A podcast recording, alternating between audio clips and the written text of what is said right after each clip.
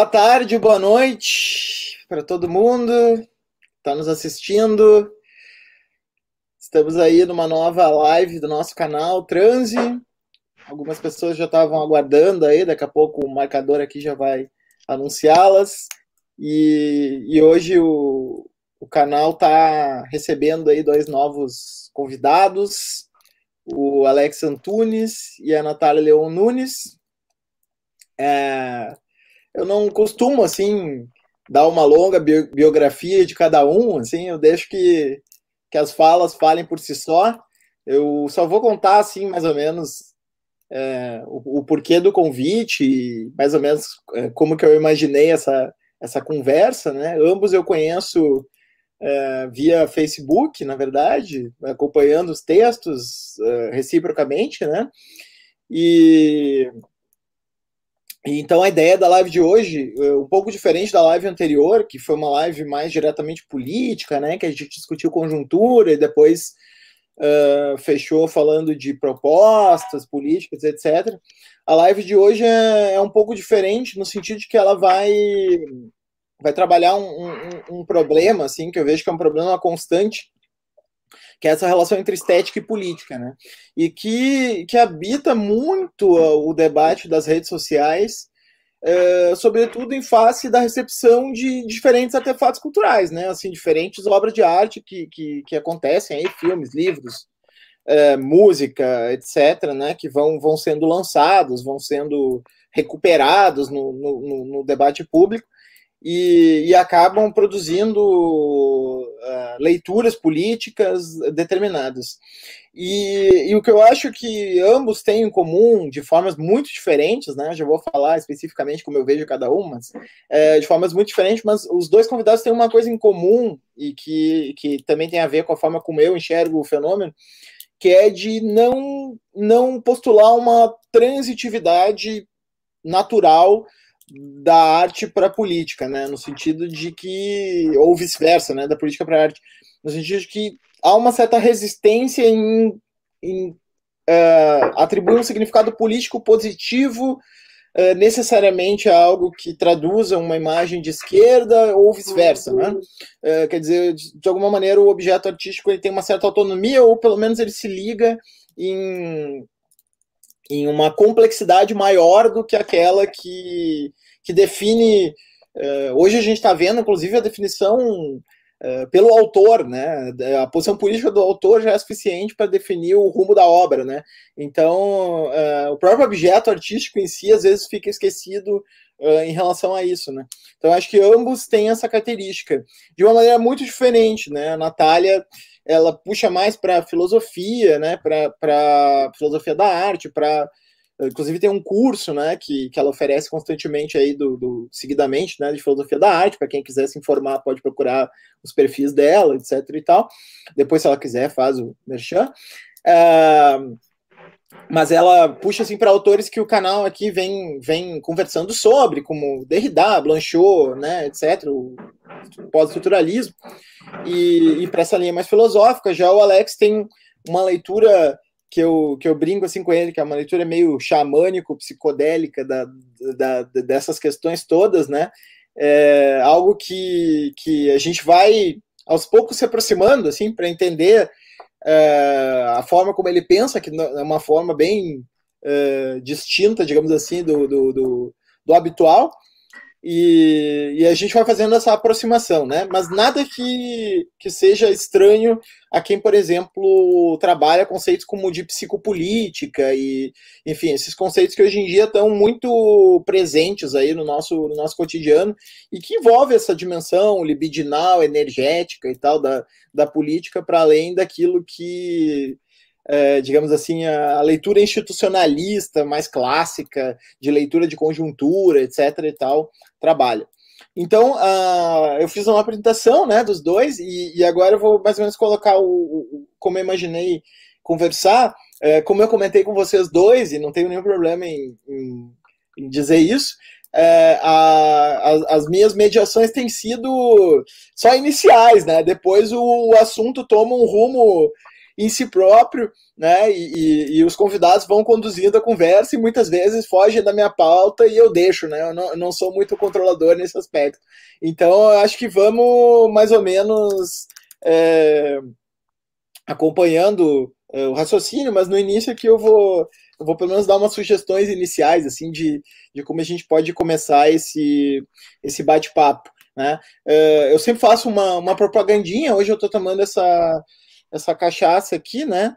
Dona Beija, né? Enquanto, enquanto a gente está a gente tá tomando, eu sempre faço a propagandinha, porque vai que, vai que alguma queira me mandar uma de brinde, né? Para eu poder degustar enquanto eu estou fazendo as lives. Daí pelo menos alguma coisa entra para pagar isso que a gente vem fazendo, né? É, da outra vez foi o, foi o Jack Daniels que eu dei uma tenteada, agora foi essa cachaçinha aqui, talvez seja mais palpável. Bueno, então, é, como é que eu pensei em começar esse bate-papo?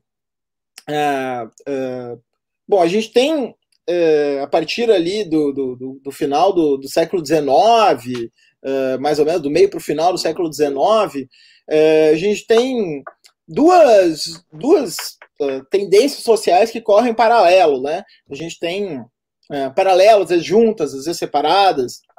Uh, a gente tem uma espécie de início de uma ideia que iria desembocar na contracultura, né, que, que envolve esse mundo boêmio artístico, né, de escritores, poetas, uh, pintores, né, artistas em geral, uh, que, que, formam ali um mundo uh, desse esse mundo da flaneria, assim, baudelairiana, né? Esse, esse, esse universo. E do outro lado a gente tem a tradição vermelha, né? A tradição socialista, a tradição da esquerda em torno do trabalhador, né? Da, da questão da, da emancipação e, e tudo isso. Então, uh, um pouco o exercício que eu queria fazer é como essas duas coisas caminham juntas, separadas ao longo do, dos tempos, né? E, e, e, como que vocês pensam essas relações, que eu acho que vocês dois têm leituras bem originais sobre, sobre isso, né? Eu vou começar com a Natália, se tu quiser uh, começar falando um pouco dessas, dessas duas paralelas aí, como é que, como é que tu vê? Tá, bom, boa noite. Ou oh, eu tô com a água, eu não tive essa ideia da propaganda na próxima. É, bom, quando o Moisés me chamou, eu até brinquei hoje falando assim, pô, eu achei que eu ia falar de memes. E o Moisés me pediu assim, uma história que começava no Baudelaire, terminava no Chico Buarque. Mas, bom, falando dessa distinção, né, de uma arte mais engajada e disso que você identifica no Baudelaire, depois no surrealismo, eu acho que tem um debate interessante, que é um debate que é pertinente hoje, porque justamente aí falando do que eu estudei, né, vou falar do que eu entendo mais.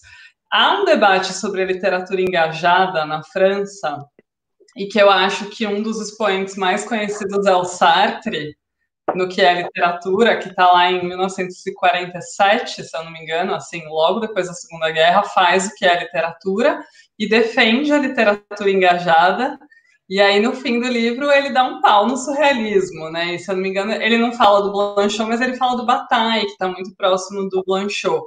Então, ele faz essa contraposição é, e critica essa literatura que para ele não é politizada, não é engajada, né? E faz esse convite essa defesa de uma literatura engajada, que é uma defesa que, que vai ser muito criticada, não só pelo Blanchot, até pela concepção de linguagem que o Sartre apresenta, né?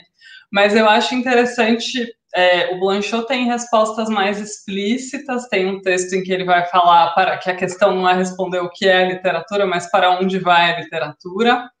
E ele tenta dar, fazer uma abordagem que não define o que é literatura, mas eu acho que tem uma coisa legal que é até anterior a esse debate com Sartre, que é o Blanchot falando dos surrealistas e da relação dos surrealistas com o marxismo. Né? Porque eu acho que quando a gente faz essa divisão esquemática, é bom lembrar que, que na prática não era tão separado, né? Então tem esse encantamento dos surrealistas com o marxismo, é, e mesmo na arte brasileira, você tem gente que não é dessa arte engajada, mas que vai falar de política. E aí eu acho que tem uma coisa interessante que o Blanchot vai colocando, que é contra essa ideia de uma literatura que tenha que falar necessariamente do trabalhador ou contra a burguesia, né, que tem esse tema já definido, existe uma ideia de liberdade muito mais radical, que é essa liberdade da criação, né? Então, ele vê isso nos surrealistas, ainda que a obra não fale sobre a classe trabalhadora, ele fala, existe um plot com o marxismo e existe ali uma aposta numa literatura que tem uma liberdade radical. E, e há um pressuposto político nisso, desse artista que pode criar o que ele quiser. E eu vejo Bom, hoje eu acho que tem, né, essa questão que volta ainda mais agora que a gente está vivendo, que a gente viveu, o que a gente está vivendo, e que de fato está todo mundo desesperado e tem essa coisa, as pessoas têm que se engajar, tem que, então tem um discurso até de um escritor que tem um reconhecimento e eu acho que tem o seu valor, que é o Julian Fuchs, que é um escritor jovem que, que, ganhou o Jabuti com um livro e agora lançou um livro que fala é, que se chama Ocupação, que eu não li ainda, mas eu vi a entrevista e ele fala dessa necessidade é, dos artistas ocuparem espaços, assim, dessa tarefa da literatura agora que a gente está no meio dessa, desse pesadelo. E aí eu acho que isso às vezes vem com essa cartilha pré-definida pelo público né? Eu fiquei pensando quando você falou dessa falência da estética, fiquei pensando na, nas questões difíceis da estética hoje. Eu acho que tem uma questão hoje com a internet que o público não tá, é a minha sensação, né? É, o público não aparece só na recepção da obra, que, que já, e acho que já é um papel grande do público aí, mas tem um papel anterior, que é de definição do que, que o artista deve falar. E hoje é assim, na obra e fora dela. Então eu vou falar de alguém aqui que provavelmente a gente não vai considerar arte, mas que eu acho que é um fenômeno cultural brasileiro, que é a Anitta. A história recente da Anitta com os fãs é isso o tempo todo. Anitta fez um clipe que se passa na favela, acertou, mostrou o Brasil, a gente aplaude. Anitta ficou quieta no, nas eleições, é, não falou ele não. Vamos lá ameaçar que a gente vai cancelar. Aí, assim, aí manda mensagem em inglês para Madonna, né? Então, eu acho que no momento em que a gente defende a liberdade, a liberdade da expressão, que tem esse flerte do Bolsonaro o tempo todo com a ditadura, mas também eu às vezes falo, mas a gente tem que tomar cuidado, cuidado para a gente não começar a limitar essa criação, né? E eu acho que se antes aparecesse debate, né, ah, os surrealistas não falam da classe trabalhadora, então não é, então não tem comprometimento nenhum. Hoje eu acho que tem uma cobrança mais, de, de, uma, de um discurso mais explícito ainda, e tem essa ameaça terrível que a internet proporcionou que é tipo assim, você vai falar, senão eu tiro o seu emprego, a gente vai cancelar o seu show. Então eu acho que tem um autoritarismo nisso, assim, e aí eu tô falando, só para né, terminar essa primeira fala, eu acho que quando você me falou da estética, eu penso em muita coisa boa que está sendo feita. Eu não acho que a gente está, nossa, a gente só, só tem coisas horríveis, né, né, nisso que você chama de estética da esquerda. Eu acho que tem coisa boa sendo feita na música, no cinema, na literatura, mas eu acho que eu vejo muito mais problemas na, na recepção e na crítica, às vezes, do que no que está sendo produzido. E aí eu acho que os, os artistas que mais me incomodam são os que topam esse jogo, né? Acham um nicho e falam, tá bom, então eu vou te dar exatamente o que você está pedindo. Que é, né, assim, pensando nesses caras que a gente estuda, que eu acho que é o fim, que é, é esse gozo, esse gozo narcisista, né? Você vai dar um espelho para o seu público. É arte que não propõe nada de novo, que não aponta para outro lugar. Você fica repetindo e trocando a mesma moeda. Então, eu acho que essa leitura, eu sei que você faz essa divisão que não é nítida, né? E você mesmo fala, mas acho que quando a gente reforça ela, a gente, a gente perde nisso, né? Em não entender esse, essa autonomia, isso, né, que um escritor não precisa falar explicitamente contra o Bolsonaro para fazer boa literatura, e que de repente alguém constrói aí um eu lírico que é um cara bolsonarista, sei lá. E é genial a literatura, né? Porque a gente vai matando, sei lá, memórias de subsolo, o Brás Cubas. Hoje, né, eu acho que tem uma exigência que, assim, essas personagens ficariam tipo assim, ó, oh, esse machista conservador, e aí, olha o que que é, né? Olha que incrível. É, como a gente tem personagens terríveis que, tem, que compõem aí uma literatura maravilhosa. Enfim, acho que eu já falei demais, vou passar a palavra para o Alex, depois a gente continua. Foi ótimo. Alex, tu também tinha pensado em falar lá, lá desde a Revolução Russa, não sei mais o que, então fica à vontade aí para começar como tu quiser essa, essa trajetória aí. Então, eu, eu acho essencial falar da Revolução Russa, porque é o momento em que você tem uma, uma breve, mas muito intensa proximidade entre a militância e, e, uma produção artística de vanguarda. Né? Quer dizer, na verdade, quando você tem a Revolução de 17, na Rússia, você tem uma liberação de energias criativas num país que, até onde eu sei, é, é, era bastante tradicionalista, é, uma liberação fantástica que transforma muito radicalmente várias linguagens, tem um puto impacto em, em várias linguagens. Né? Então, por exemplo, eu podia dar como exemplo o cinema, que em 17 ainda é uma arte bastante é, é, iniciante, né? Mas que você tem caras ali é, produzindo e teorizando que estão dando as bases que a gente está assistindo até hoje. Né? Então, por exemplo, você tem, por um lado, a, a, a teoria é, é, da montagem do, do Eisenstein, é, que é um cara que está ligado, sim, à ideia de passar uma mensagem, inclusive passar um conteúdo político linear, num certo sentido, mas para passar esse conteúdo, ele concebe uma teoria de, de, montagem que é poderosíssima e nos influencia, influencia o cinema até hoje. Você tem um cara que nem o, o Ziga Vertov, o homem da câmera, da câmera que já está pensando o, o questões da metalinguagem. E você tem até o, o, o Kuleshov, o, o, que tem ali o, o, chamado efeito Kuleshov, né? quando, você, quando ele descobre e demonstra que a, que a qualidade da atuação em cinema não tem nada a ver com a qualidade, por exemplo, de atuação no teatro, é, como se, já no sentido de que o meio é a mensagem, né?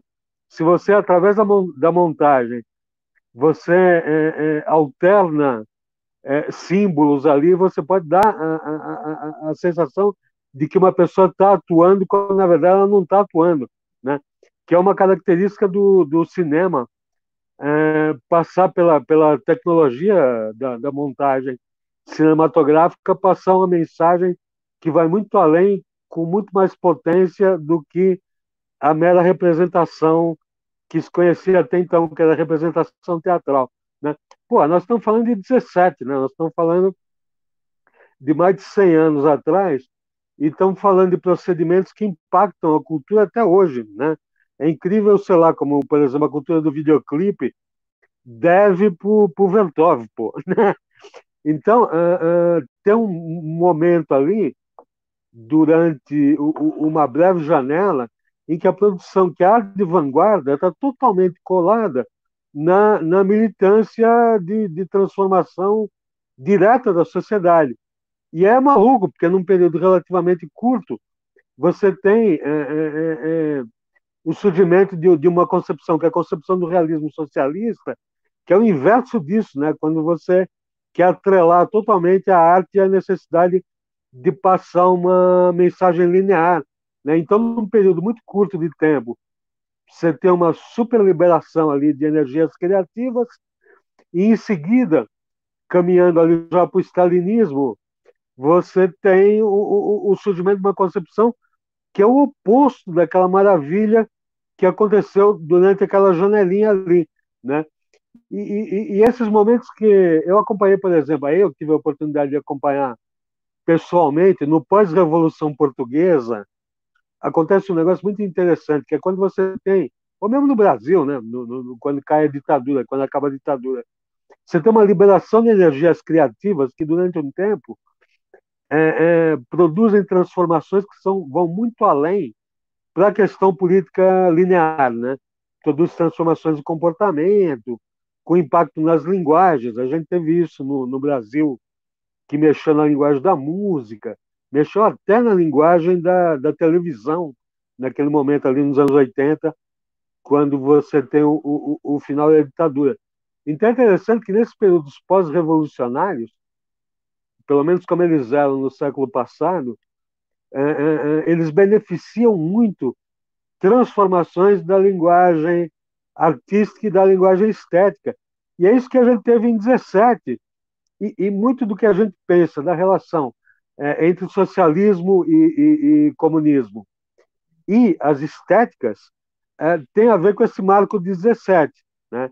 E ao longo do século você vai ter um monte de, de, de, de treta que pode ser desde a treta do Sartre com o Camus, mas da treta do Caetano com os fãs do Chico Buarque, né, já em, no Brasil em, em 70 qualquer coisa, que expressa um pouco essa questão do que está a serviço do quê. Né? O meu ponto de vista é não separar uh, forma e conteúdo. Né? Enfim, também isso é uma discussão um pouco do século passado, mas eu não acho que existe é, é, conteúdo revolucionário no nível da mensagem linear sem ter uma, uma forma que mexa com a, realmente com a percepção, com a relação que as pessoas têm, têm com o mundo e com a arte como uma, uma abridora de janelas de, de percepção, de transformadora de, de percepções. Então, meu ponto de vista é por aí. Né? Eu diria que o momento seguinte, depois de 17, de todas essas tretas que se dão ali, principalmente depois do, do, do pós-guerra, é, é, é, o final dos anos 60, começo dos anos 70, que você tem de novo um, um, um namoro muito forte da militância com a, com a intervenção estética radical, né? É, claro, tem, tem brigas, né? Por exemplo, nos festivais no Brasil, nos festivais de música, você tem momentos ali como o Caetano afirmando que a, que a plateia, que é uma plateia engajada, não está entendendo nada que ele está falando e tal. Mas é, é, é um cenário de presença de, de vínculos políticos com vínculos estéticos, inclusive vínculos mágicos, comportamentais variados. Né? Então você tem um momento ali no final da década de 60 que você tem o Godard dizendo que, que é maoísta e, ao mesmo tempo, fazendo é, é, é, é, cinema direto, fazendo vídeo, fazendo uma intervenção fortíssima, né? Então, até o momento que alguns artistas caem um pouco no fetiche de, de revoluções é, recentes, sem entender exatamente o que teria sido a revolução cultural do Mao Tse Tung, ou o que teria sido o, o, o que aconteceu em Cuba, né?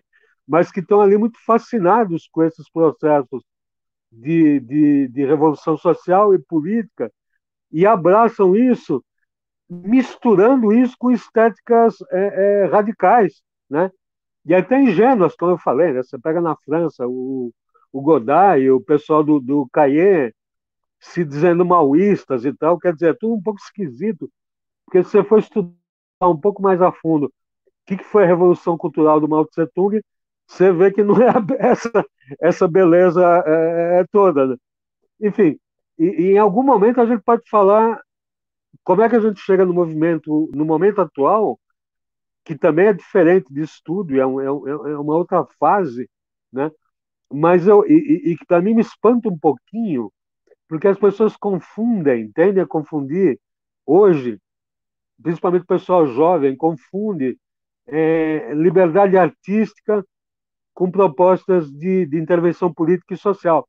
E a gente cai um pouquinho nisso, de, de ser crédulo. Uh, uh, uh, uma, uma coisa que me espanta são pessoas que estão ligadas a expressões artísticas radicais e se dizem é, comunistas ou socialistas num sentido ortodoxo, que não é não, não casa bem, não só não casa bem, porque como, como a gente tem todos os exemplos históricos de como de, um tempo depois das revoluções, os, os aparelhos políticos vão tentando é, controlar as expressões estéticas.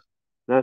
Então, e, e, só que a gente ao mesmo tempo está nesse momento interessante, porque de fato é, é, que é, o, que é o, o nome com o qual você batizou esse treco aqui, né, de falência da, da, da estética, falência estética da esquerda, né?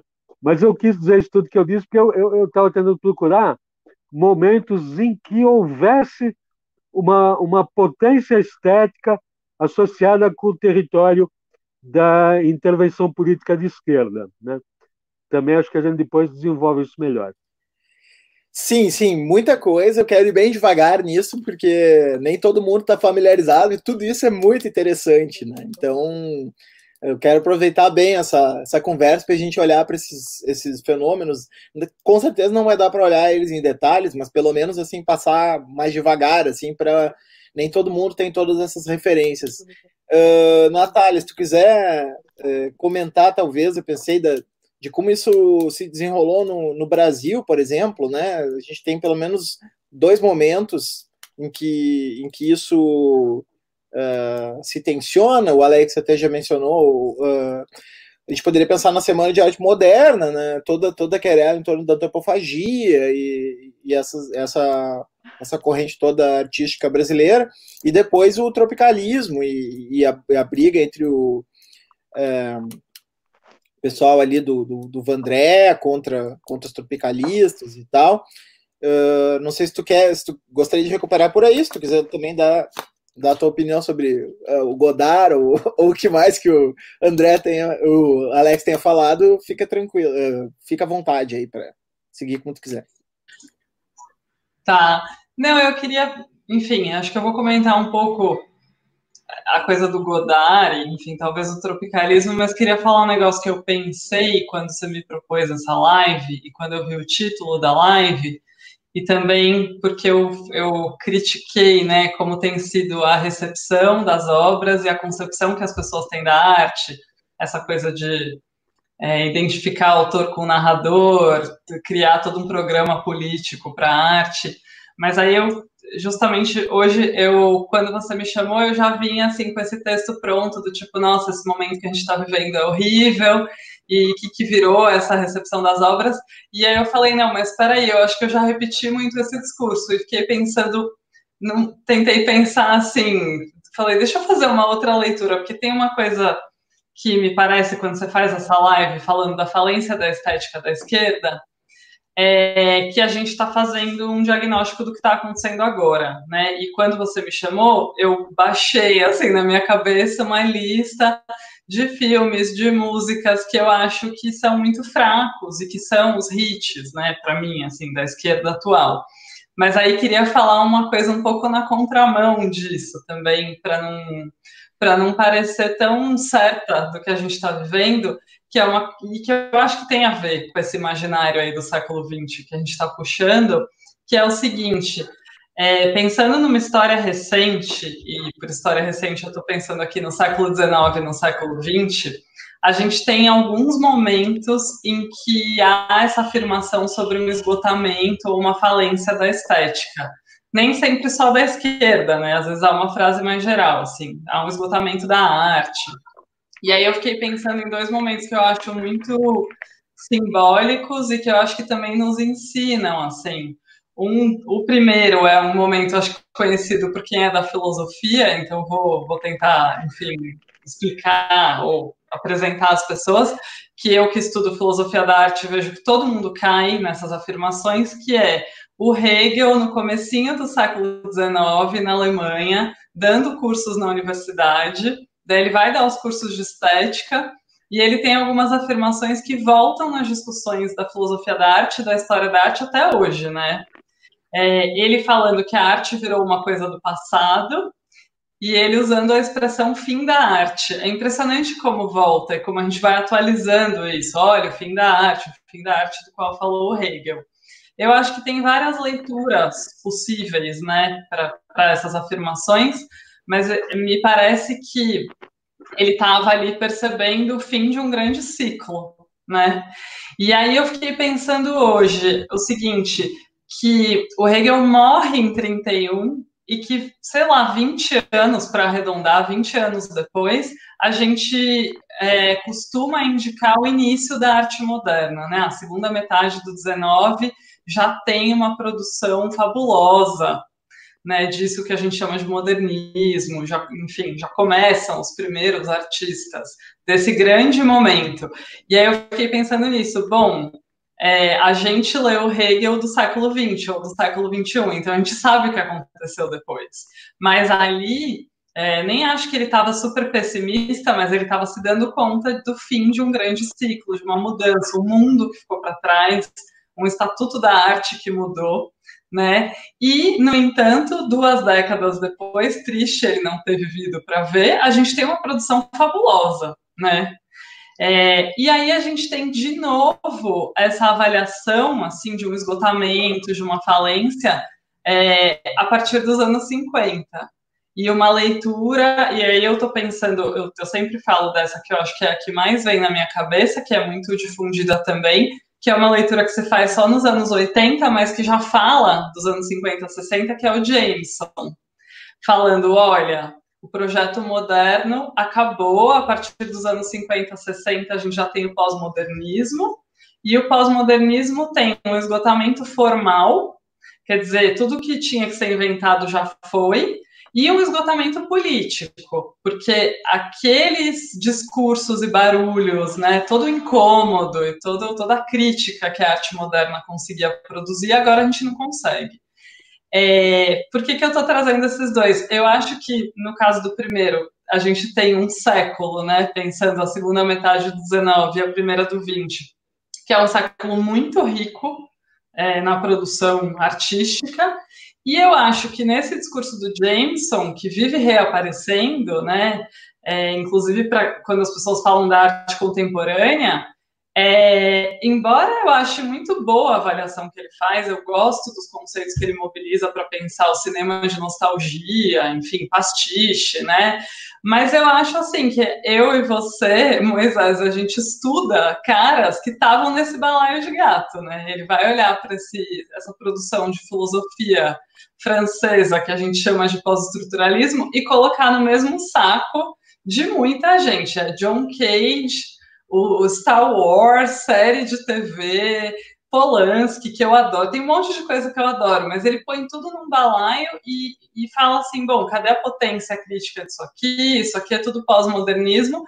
E aí, justamente, eu acho que maio de 68 e, e, coisas que se dão em torno de maio de 68 tem uma, uma baita, acho que, inovação estética. Daí, acho que tem o cinema do Godard, né, e na verdade a Nouvelle Vague, essa produção de filosofia e de literatura, essa turma dos franceses, que eu acho que tem, que estão afinados com, em alguma medida com as propostas do Godard, essa coisa da descontinuidade, da fragmentação. É, o próprio evento Maio de 68 e a relação das pessoas com os cartazes, né? Então eu fiquei, eu fiquei pensando isso, pensando, bom, agora eu às vezes me sinto muito pessimista, mas pensando no que você, eu quando eu, eu te perguntei aí, mas o que, que você quer debater? E você indicou 2013 como um momento em que a gente percebe esse esgotamento, né? Aí falando do Brasil, do Chico Buarque, do tropicalismo, do Geraldo Vandré. Então tem todo um imaginário e você indica 2013 como esse ponto em que a gente percebe o esgotamento de toda essa, todo esse repertório. E eu, e eu acho que 2013 é, é mesmo um divisor de águas e faz a gente entender que um monte de projeto está esgotado. Mas aí eu falei, bom, a gente não faz nem 10 anos que a gente viveu né? Agora a gente vai comemorar o aniversário de sete anos, brigar na internet, né? Com quem fala mal, com quem só fala bem. Mas assim, mês que vem, e isso é muito pouco. Eu fiz esse exercício pensando nisso, né? No Hegel falando do fim da arte, e 20 anos depois, essa, essa coisa incrível, né? Da produção da arte moderna, ou então dessa avaliação do Jameson, que eu acho que desconsidera coisas muito importantes no cinema, na filosofia, na literatura. Então, eu falo isso não para dizer que eu acho que está tudo uma maravilha, né, agora, porque eu teria que ter tomado uísque com cloroquina para falar, olha, a gente está vivendo um momento incrível no Brasil, né, inclusive na arte, na cultura, mas porque eu também comecei a pensar que se de fato, né, seguindo o que eu acho que a sua hipótese é boa, se de fato a gente teve um esgotamento é, dessa produção que eu acho bem boa do Brasil, né? E que e daí falando um pouco, eu acho que tem é, dá para fazer uma relação das narrativas do pós-estruturalismo e do Godard com o tropicalismo, por exemplo, essa coisa da descontinuidade, da fragmentação. É, mas se de fato isso se esgotou, a gente ainda não tem como dizer o que está acontecendo. Eu acho que a gente vive muito pouco e eu desconheço muita coisa que está sendo feita, né? Eu acho muito difícil falar do, do tempo presente. E eu não sei, né, para terminar esse segundo bloco, é, eu não sei se, justamente pensando que a arte e política não precisam estar tão coladas, eu não sei se o fato de a gente estar vivendo um momento político e econômico terrível significa que a criação, né, a produção de cultura, de arte no Brasil agora vai ter o seu pior momento. Eu acho que em termos de financiamento, a gente está num momento difícil. Que os artistas estão sem trabalho, que tem menos edital, que tem menos verba para pesquisa, assim, a parte material, sem dúvidas. Mas se isso vai significar um grande vazio, né, ou se a gente vai dar respostas a isso, eu acho que está muito cedo. E eu acho que, apesar dessa variação ruim, tem coisas interessantes acontecendo. Então, eu estou pensando também isso, né? Que a gente talvez não consiga ainda entender que ciclo é esse que começou no campo da estética. É, mas a gente entende que alguma coisa se esgotou. E aí eu fiquei até feliz de pensar esses momentos de avaliação, porque veio coisa boa depois, né?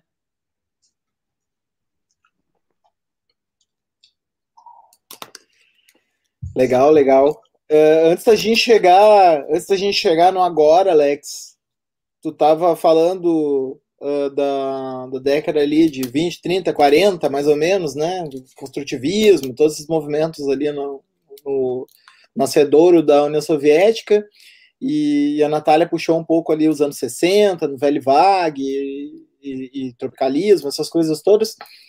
Queria te ouvir falar um pouco sobre essa época aí, anos 60, 70, 80, como é que tu faz essa. Até te comentei, né, que eu queria ouvir a tua versão da, do desenrolar da, das contraculturas, que é uma versão um pouco alternativa à, à canônica, né? Ou se é que existe uma canônica, mas enfim, uh, queria te ouvir também nesse sentido. E depois a gente chega no, no presente. Bom, eu, eu sou totalmente filhote da contracultura.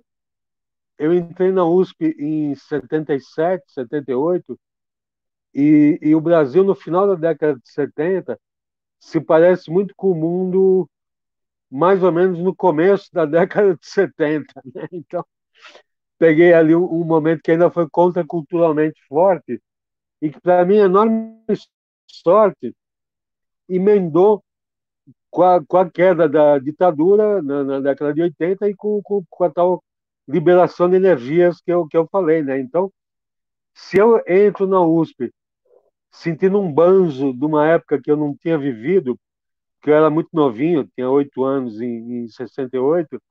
É, por outro lado, eu acabo descobrindo, quando começa a década de 80 no Brasil, que está abrindo um, um, uma época poderosíssima, inclusive com um underground muito interessante, do qual eu fiz parte, né? E, e, e, e esse underground chega a conectar com o mainstream, né? Eu fui editor da revista Bis. Em alguns momentos parecia que a gente estava fazendo um fanzine, mas com um orçamento corporativo, né? Então são aqueles momentos felizes da história de que você pode radicalizar um pouco na linguagem e que no caso do Brasil a gente estava brincando de fazer um gozo, um gonzo tardio, né? O jornalismo gonzo a lá década de 70 no, nos Estados Unidos, estava fazendo aqui em 80 e poucos, falando em primeira pessoa, fazendo colocações inusitadas e tal. e, e funcionou, né? Porque a gente estava saindo de uma ditadura, então a gente estava fazendo uma. uma...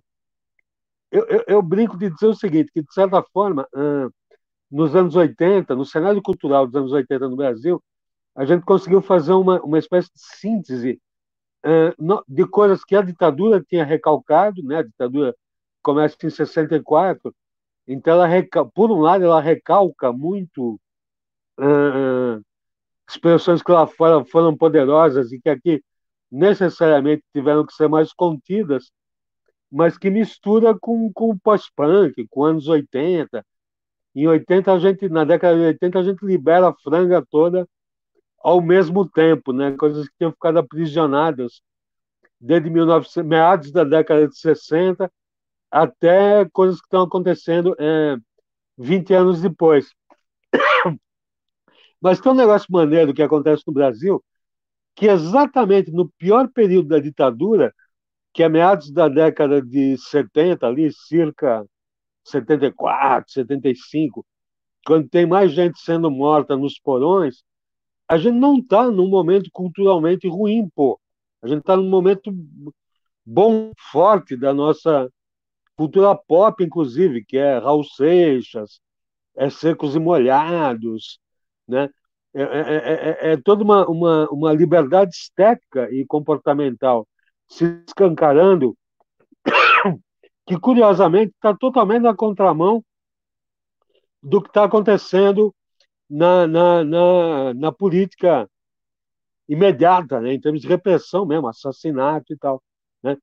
Então, é, é, essas coisas são, sim, um pouco descontínuas. E não me surpreenderia, para pegar um, um, pouquinho o gancho da Natália, se, num dos piores momentos que a gente está vivendo do ponto de vista político, a gente tivesse sim gestando um movimento criativo potente. Quer dizer, isso não, absolutamente não seria a primeira vez na história, nem sequer na história brasileira, que isso aconteceria. Né? É, não sei se eu respondi o que, o, o, que você falou ali, mas assim, eu sou muito filhote da, da, da contracultura e todos esses aspectos, eu diria que assim, que o meu, o meu esforço é para tentar. Eu alternei na minha vida períodos em que eu me interessei por política, por intervenção política, me interessei por cultura e me interessei por xamanismos e esoterismos. E aí o que eu vou tentando fazer é sincronizar um pouquinho esses conteúdos que forçosamente se deram é, é, de maneira separada na minha vida. É óbvio que enquanto eu estava militando, enquanto trotskista eu estava militando na Libelu, não dava para eu estar estudando xamanismo ao mesmo tempo. E, e, e, e já dava para ter banda, isso eu consegui emendar um pouquinho. Mas, enfim, e eu.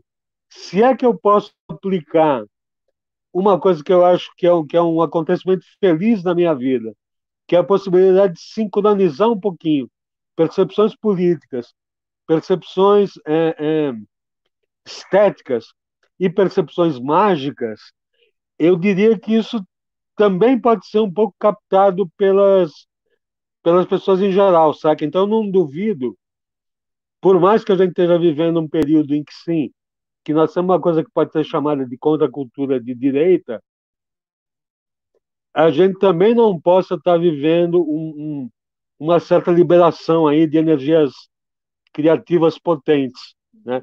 Eu espero que sim, e na verdade eu me sinto assim.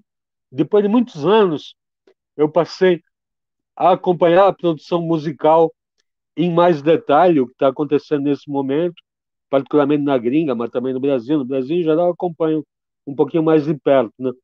E eu estou me sentindo otimista em geral, assim. Eu não acho absolutamente que esse é um mau momento criativo apesar de ser um momento grotesco do ponto de vista político.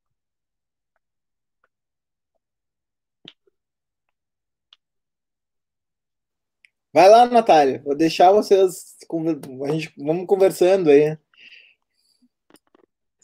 Bom, acho que eu vou, vou comentar, já que você falou, né? Eu falei mais do presente, vou comentar então essa coisa, é, essa treta que você falou dos fãs do Chico Buarque com o, com o tropicalismo, mas tem uma treta conhecida, não sei, pelo menos na USP, mas eu, eu acho que ela extrapola os portões da USP, que é a crítica do Roberto Schwartz ao tropicalismo, e eu acho que ela é uma treta interessante porque ela remete a uma disputa filosófica, né, e acho que remete um, um tanto ao que a gente estuda, né, os, os pós-estruturalistas. Eu até fui, fui reler umas coisas quando você citou isso. Eu falei, nossa, essa história é boa.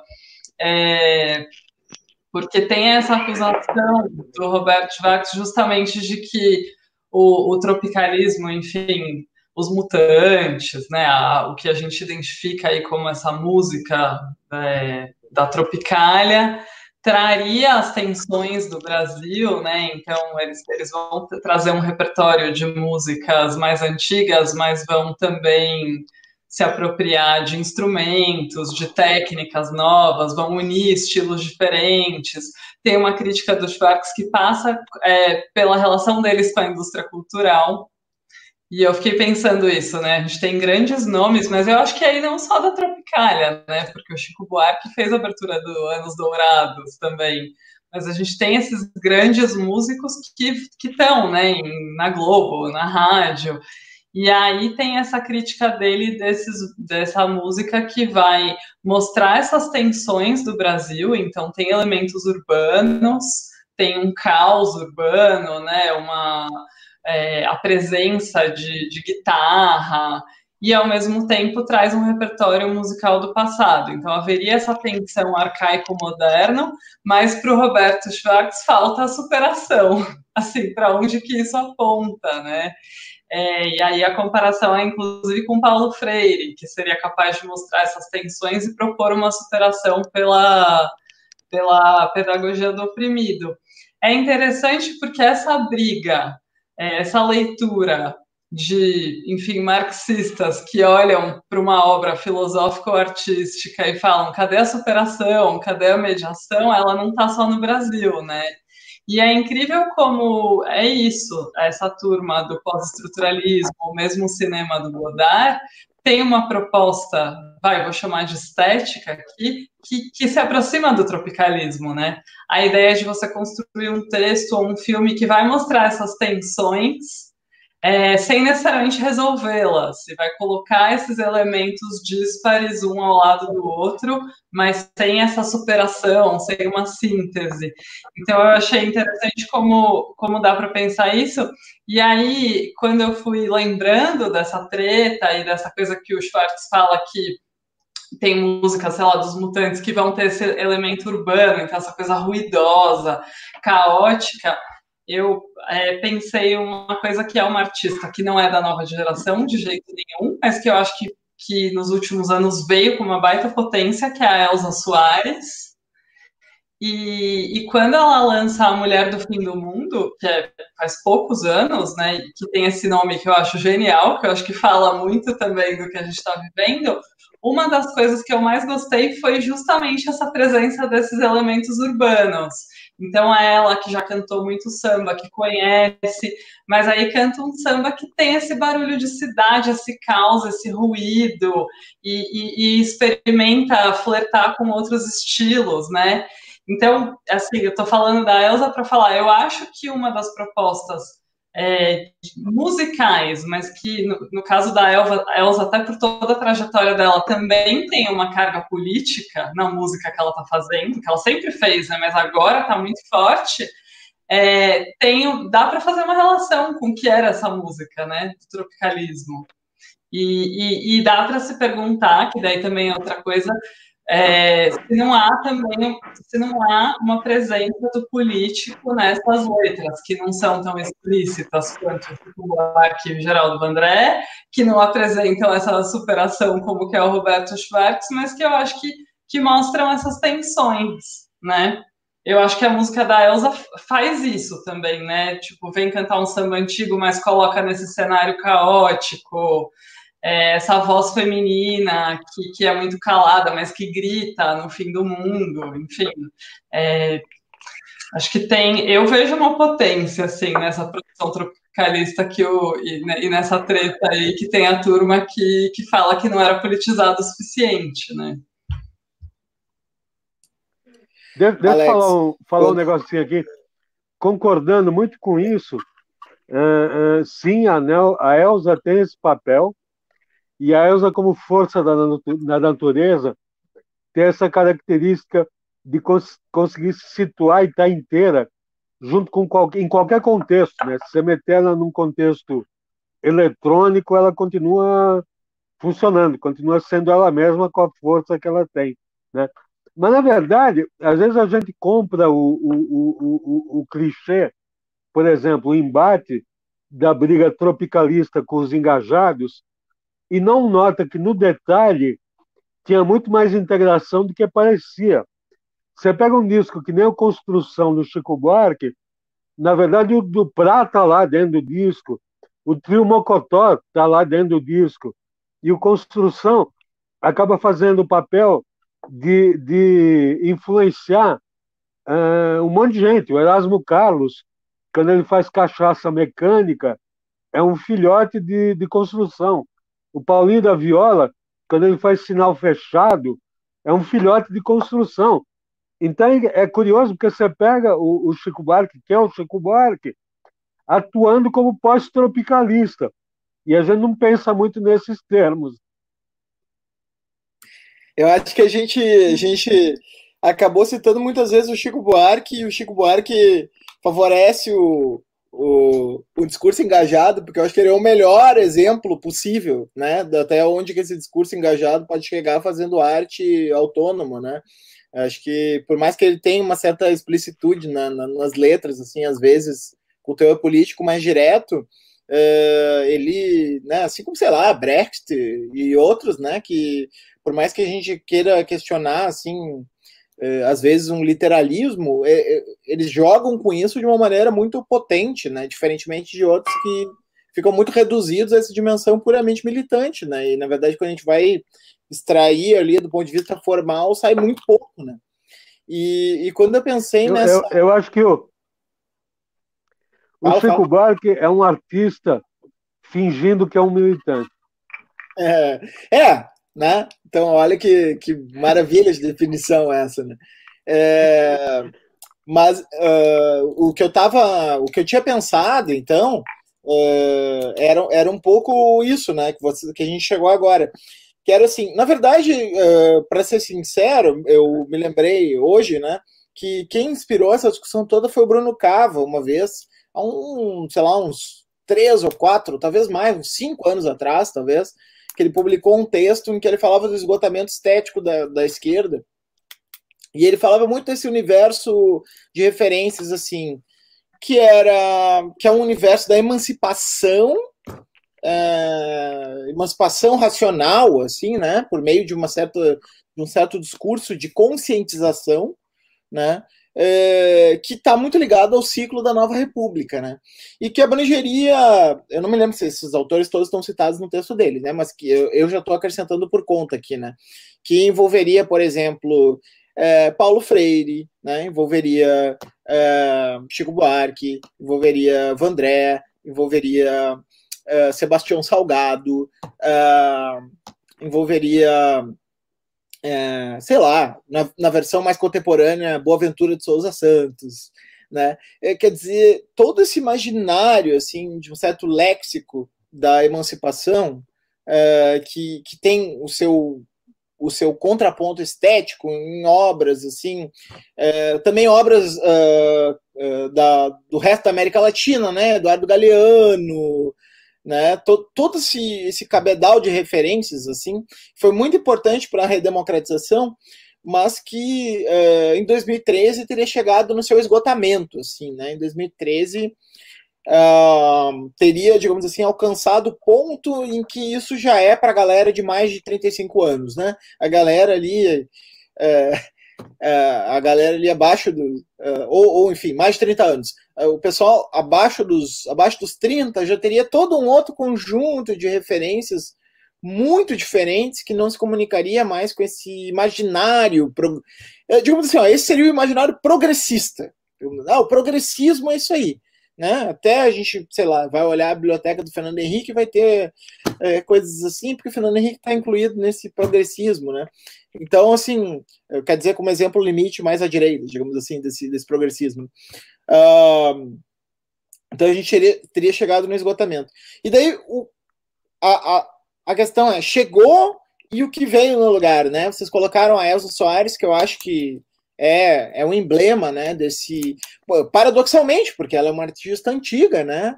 Mas, paradoxalmente, é o emblema desse outro outro momento, né? Até porque se a Elsa Soares hoje brilha uh, mais do que todos os outros, é interessante, porque ela estava lá, né? Por que, que ela está brilhando mais agora e não lá atrás, né? Então, é, são todas essas coisas para pensar, né, Natália? Te devolvo aí a, Ah, então, eu, eu, eu, lembrei hoje de uma anedota que eu acho maravilhosa sobre o Chico e sobre o último álbum dele, que foi. Eu até anotei, porque eu queria lembrar, se, e eu acho que é, é pós 2013. Ele, ele fez as caravanas em 2017. E aí, a primeira música que ele lançou, né, antes de sair o álbum todo, que depois foi para o Spotify, a primeira música se chamava Tua Cantiga. Não sei se vocês lembram disso, que é uma música de amor, é uma declaração e aí é um eu lírico que fala que está apaixonado pela mulher, ele não se relaciona com a mulher, e aí tem um verso que ele fala assim: se um dia, é alguma coisa assim, se um dia você me chamar, eu largo mulher e filho para ficar com você. E aí isso caiu na internet, eu ria, assim. E aí hoje eu joguei no Google e apareceram vários artigos, dá para jogar no Google. Porque daí teve uma reação, daí eu vou falar primeiro do que eu acho que é negativo e depois de uma coisa que que eu acho positivo e acho que essa reação é um sintoma da coisa positiva. O que eu achei negativo foi que veio uma mulherada, assim, só faltou sair a manchete. Chico Buarque declara que nunca pagou pensão aos filhos, né? Porque tinha uma identidade total do Chico com esse eu da música e tinha essa acusação, esse esquerdomacho. Eu lembro de uma maravilhosa que falava assim: é, não foi para mim que o Chico fez essa música. E aí alguém comentava, oh, você tá, até parece só ridícula, não foi mesmo. E aí teve essa briga, assim, né, desse eu machista da música, que eu acho que é uma briga que tem muito a ver também com essa força do feminismo nesse Brasil pós-2013. E acho que isso é um sintoma, assim, acho que tem muitas coisas boas desse feminismo, mas veio, e eu lembro que na época eu falei, eu fiz um texto no Facebook e que eu falava assim, gente, olhem todo o repertório do Chico. O Chico escolhe vários arquétipos e ele vai dando voz para esses arquétipos. Então tem o homem magoado com uma relação de amor, a mulher que canta olhos nos olhos, tem os trabalhadores, tem o malandro que vai para Lapa, né? É, a gente está lendo a chave num registro autobiográfico, quando na verdade a obra dele constrói vários arquétipos maravilhosos e é ele dando voz para esses né? Para essas figuras. E aí isso que eu queria falar que eu acho que essa discussão eu achei lamentável, porque xingaram o coitado do Chico, né? Decidiram que ele não era mais um homem que a gente acharia maravilhoso, eu continuo achando, mas eu acho que tem uma coisa que essa discussão faz parte de um fenômeno que, que é muito, acho que é muito de 2013, né? O que acontece em 2013, que é o seguinte, eu lembro que quando, aqui em São Paulo, quando as manifestações ficaram gigantes, com verde e amarelo, quando teve aquela guinada, é, tinha muito cartaz assim do chega de partidos, ninguém me representa. Embora a gente veja até hoje né, um antipetismo operando aí na política, eu acho que a questão não era só, só com o PT, tinha uma questão do ninguém me representa. E, e a minha sensação, olhando para a política, mas também para a discussão da arte pós-2013, é que 2013 quebrou com o pacto da representação que tinha uma representação que funcionou durante um tempo e que parou de funcionar. É, então, sei lá, PT e PSDB, que né, na redemocratização tem um baita papel, se a gente pensar nas últimas eleições, né, o lugar que o Alckmin ficou, a derrota do PT. Mas aí hoje eu estava pensando, bom, mas isso também se dá na arte, porque tem um mundo. É, aí inclui tudo, novela, música de rádio, roda de samba, acho que tudo que eu vejo de arte e cultura desde lá tem muito é, essa batalha das pessoas falando assim: quem vai falar da experiência das mulheres são as mulheres. Não é mais esse músico branco homem que vai falar da mulher, e não é a mulher branca que vai falar da mulher negra. E se a gente vai falar de, de sexualidade e gênero, tem que ter as trans eu acho que tem uma coisa que passou pela arte dessa, desse fim desse pacto da representação, de eu não vou delegar a minha voz para o outro, né? É, e aí eu fiquei pensando, bom, daí realmente o Chico Buarque perde um espaço, porque a, a obra dele é esse outro que vai aparecendo em várias figuras. Eu acho que um dos motivos da Elsa continuar e ser forte é porque aí ela é um, ela é também, ela, ela carrega na história, né, em quem ela é, a mulher negra é, que já sofreu violência doméstica, né, então ela tem isso, esse, essa expressão que a gente né, nem sempre gosta do, do uso, mas ela tem lugar de fala. E, e, apesar de eu ter achado lamentável o Chico maravilhoso sendo xingado de esquerdomacho pelas mulheres na internet, eu acho que tem um lado interessante dessa discussão, dessa quebra do pacto da representação na arte, porque eu acho que hoje, enfim, eu acho que desde essa coisa da gente começar a perceber que, que havia muitos espaços racistas, então nenhum negro era chamado, acho que a coisa de dar voz para mulheres, aí eu acho que tem de tudo.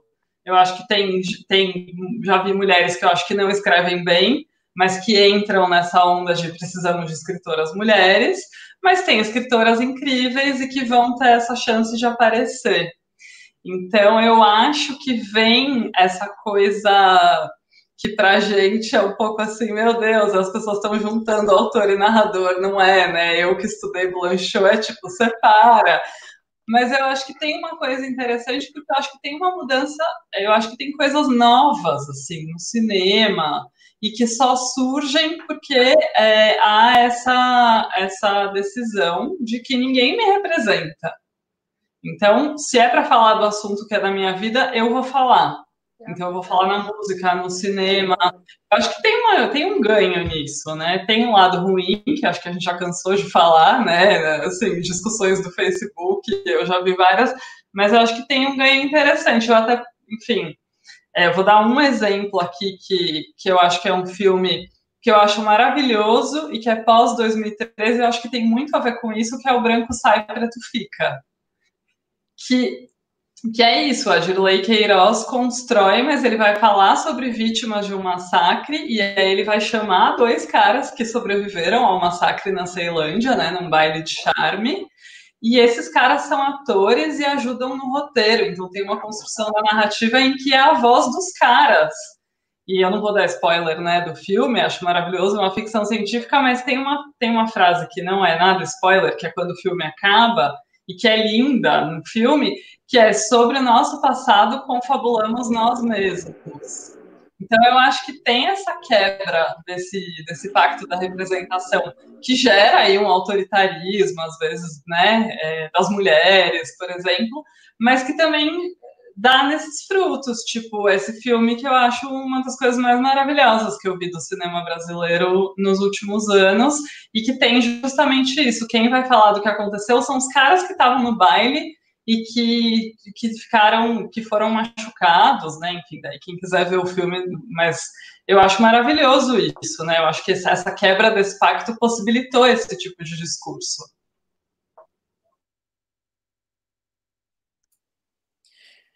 Alex, Elza Soares, 2013, né? Eu, eu, eu Essa questão aqui de... o Alexandre 2017. levantou aqui do Manda, manda bala. Em 2017 aconteceu uma coisa genial, que eu queria escrever para um, um site, que era um site em que uma das autoras era Tatiana Roque, eu queria escrever um texto em defesa do Chico Buarque, sendo que eu sou um cara violentamente antipetista, e eu fui vetado pelas mulheres. e eu perguntei, que diabos está acontecendo? Por que eu quero escrever um texto em defesa do Chico Buarque e estou sendo vetado. Que raio de momento estranho é esse?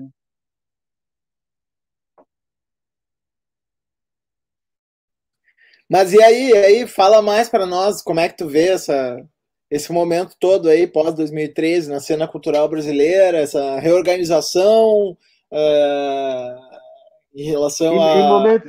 às referências e, e, mais ou menos nesse mesmo espectro que a Natália acabou de nos passar a leitura dela. Em, em 2013 aconteceu uma coisa genial comigo, que eu fui perseguido na rua, tive que fugir de bombas e pular muros coisa para qual absolutamente eu não estava preparado.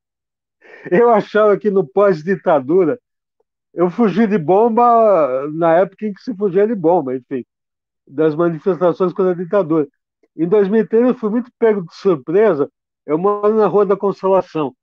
Aí eu desço, vou participar de uma manifestação na Consolação e de repente eu descubro que não só a, a polícia está vindo na, na minha direção, como estão explodindo bombas e que eu tenho que pular os muros, que são os muros da Praça Roosevelt, para conseguir é, é, escapar das bombas. Eu falei, mas que diabo está acontecendo? Que coisa extemporânea é essa?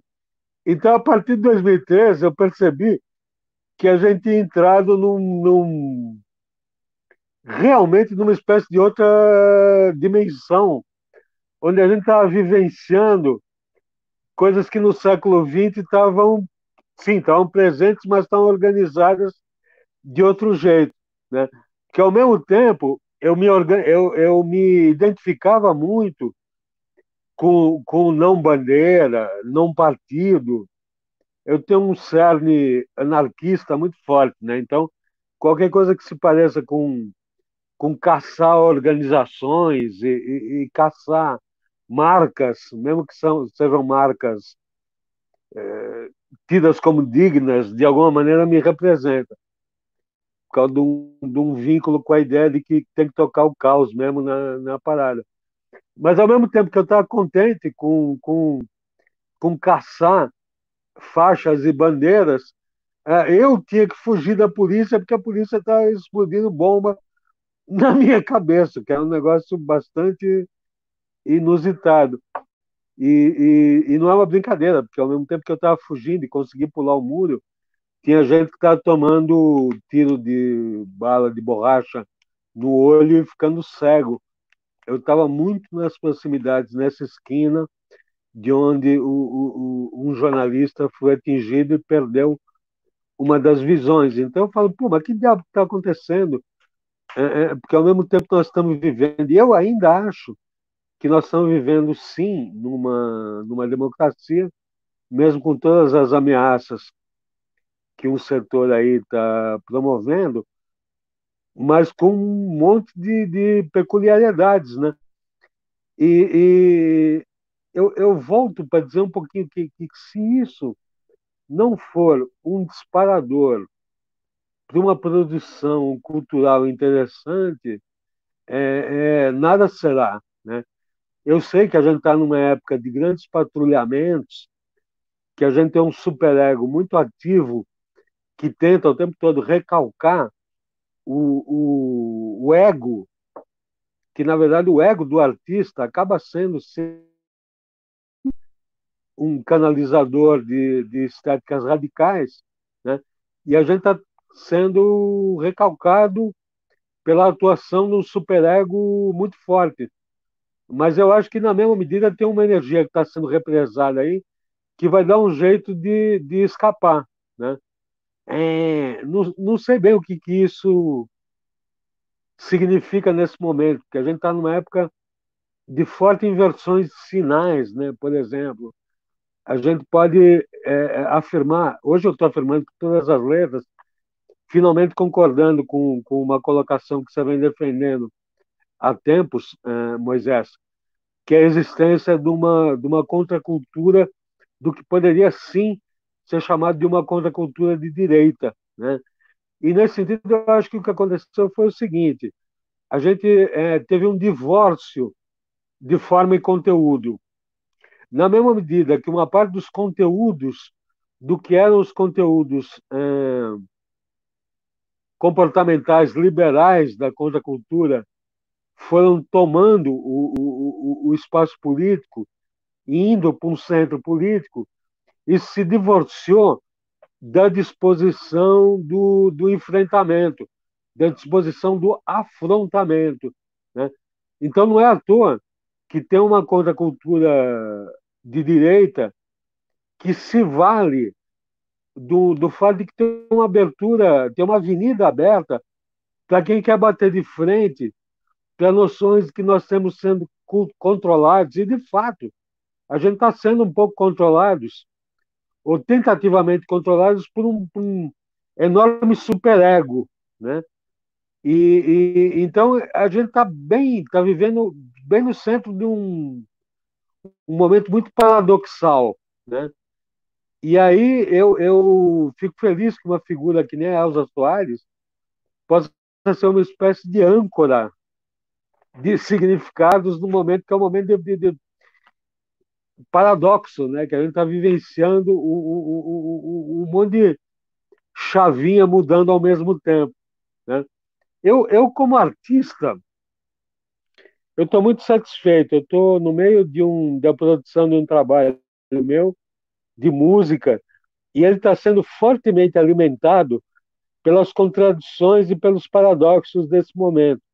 Eu espero daqui a um, um pouco, não muito tempo, estar tá mostrando esse esse trabalho.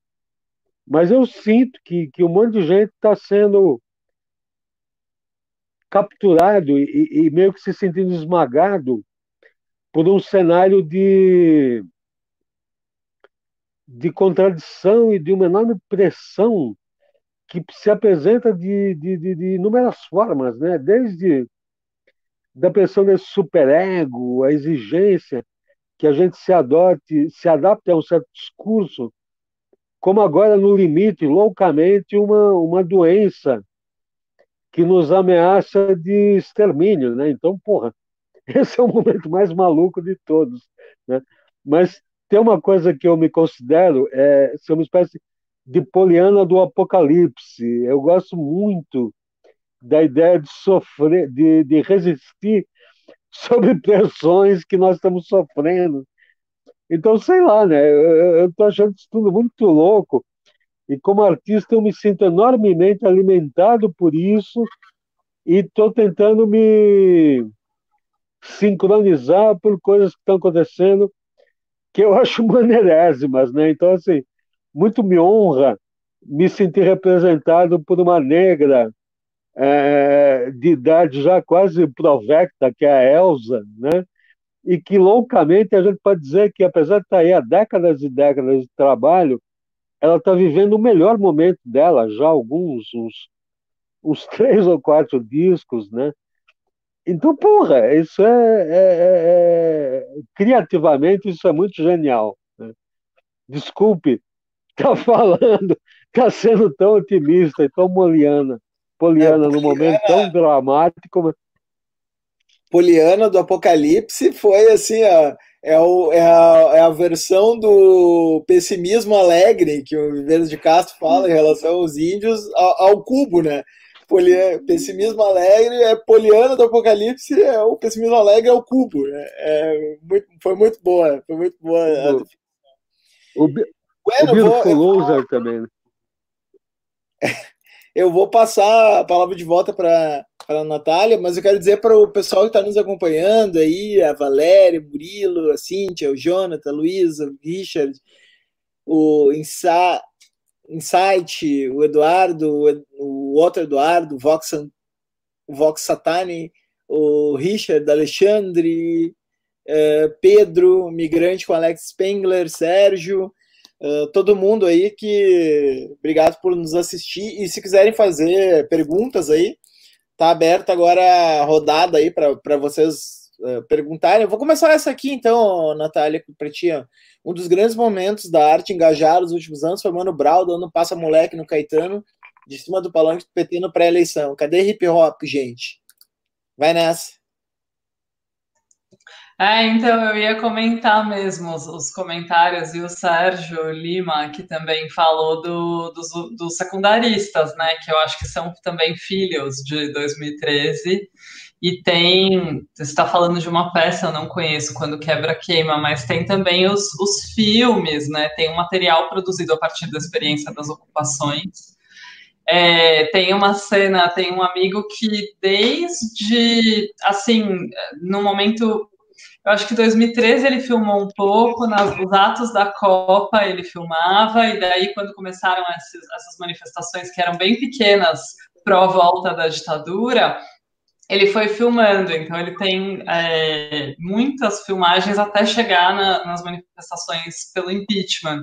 E aí tem uma cena é, que eu acho muito interessante, assim, desses jovens, né, e esses jovens que, que muitos foram pela primeira vez para a rua em 2013, viveram aquilo tudo, que é uma cena, eu acho que foi no ano da Copa, enfim, foi alguma manifestação pós 2013 e pré-impeachment, é, que são, assim, jovenzinhos, tipo, adolescentes, talvez de preto, uma coisa meio anarquistas, e, e daí eles cantam olê, olê, olê, olá, foda-se o Lula, que é maravilhoso, porque a minha, eu cresci ouvindo olê, olê, olá, lula, lula, é maravilhoso só pra, só pra, oi, Cauã, só pra deixar claro, não porque eu odeio o Lula, mas é porque eu acho que que era essa geração que estava vivendo justamente o lado ruim, o fim né, dessa alegria com o lulismo.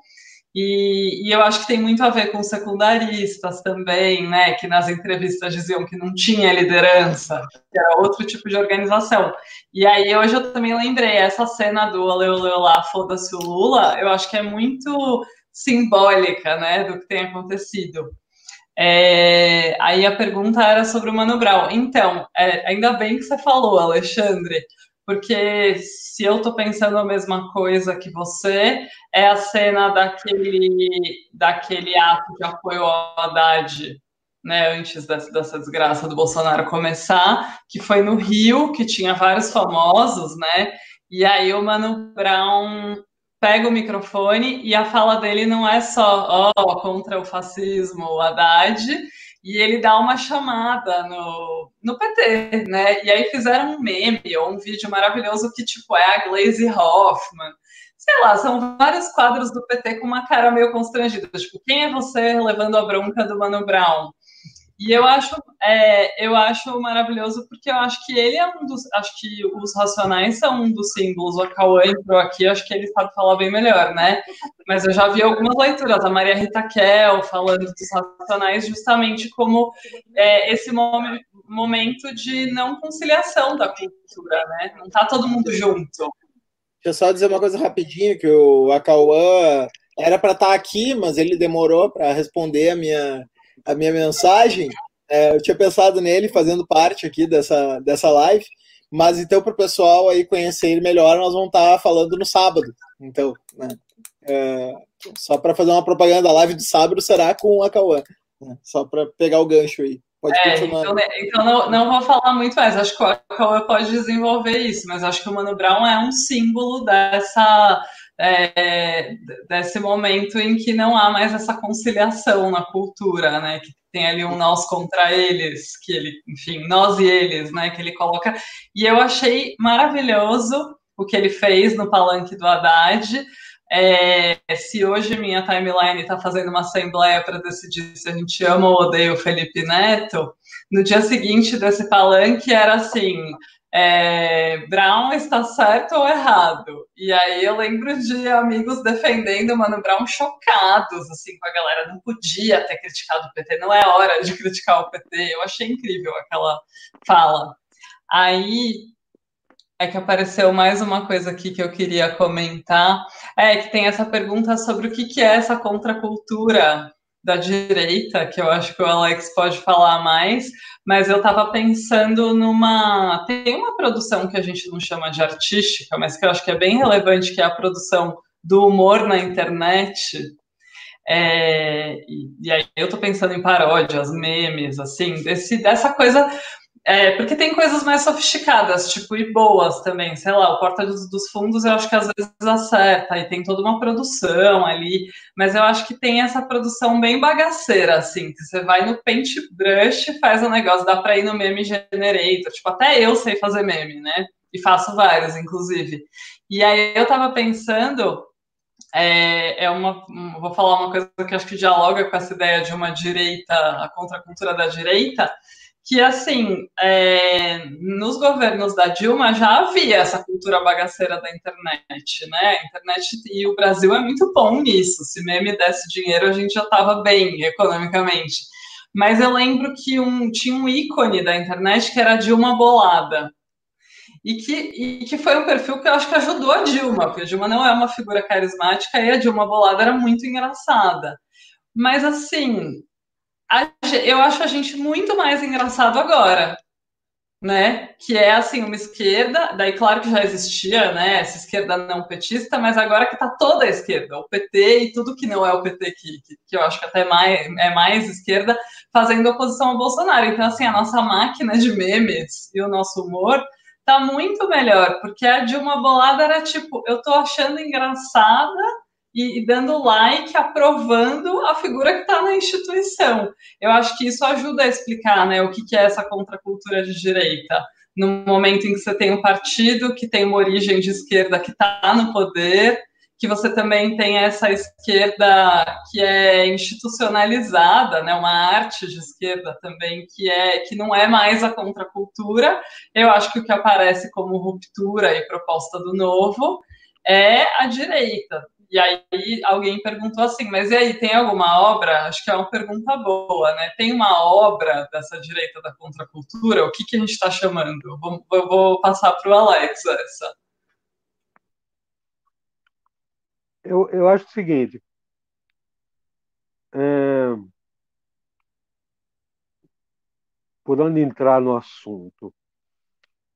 Eu acho que, se eu tivesse que explicar, eu diria que teve um divórcio entre forma e conteúdo.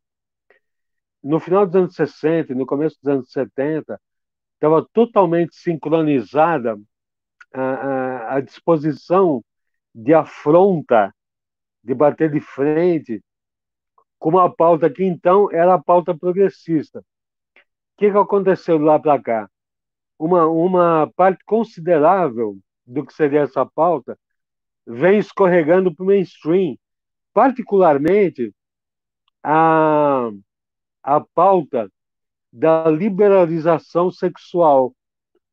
E eu não me alinho muito com essa pauta, porque eu acho uma pauta antitântrica, eu acho uma pauta ilusória, tal como a, a liberdade sexual é entendida hoje. E aí, uh, isso escorregou para um território mais ou menos. Explica aí melhor isso aí. Agora tu falou, largou uma bomba aqui, tu vai ter que explicar essa. Por que, que a liber... liberdade sexual é antitântrica? Pelo amor de Deus, isso vai valer a live agora. e onde tem, Porra, onde tem o curso online, agora que ninguém pode sair Porra, de casa. Isso... Né? O Porra, isso é, isso é, da massagem isso... É tântrica para quarentena. isso, isso é um programa inteiro, né? Mas se a gente. Eu, eu recomendaria o seguinte: fazer leituras de, de feminismo radical. Porque no, no feminismo radical está bastante separada a, a, a pauta liberal do que seria a real pauta é, progressista. Que a real pauta progressista, no limite, se parece com uma pauta reacionária, por exemplo, antiprostituição. Né?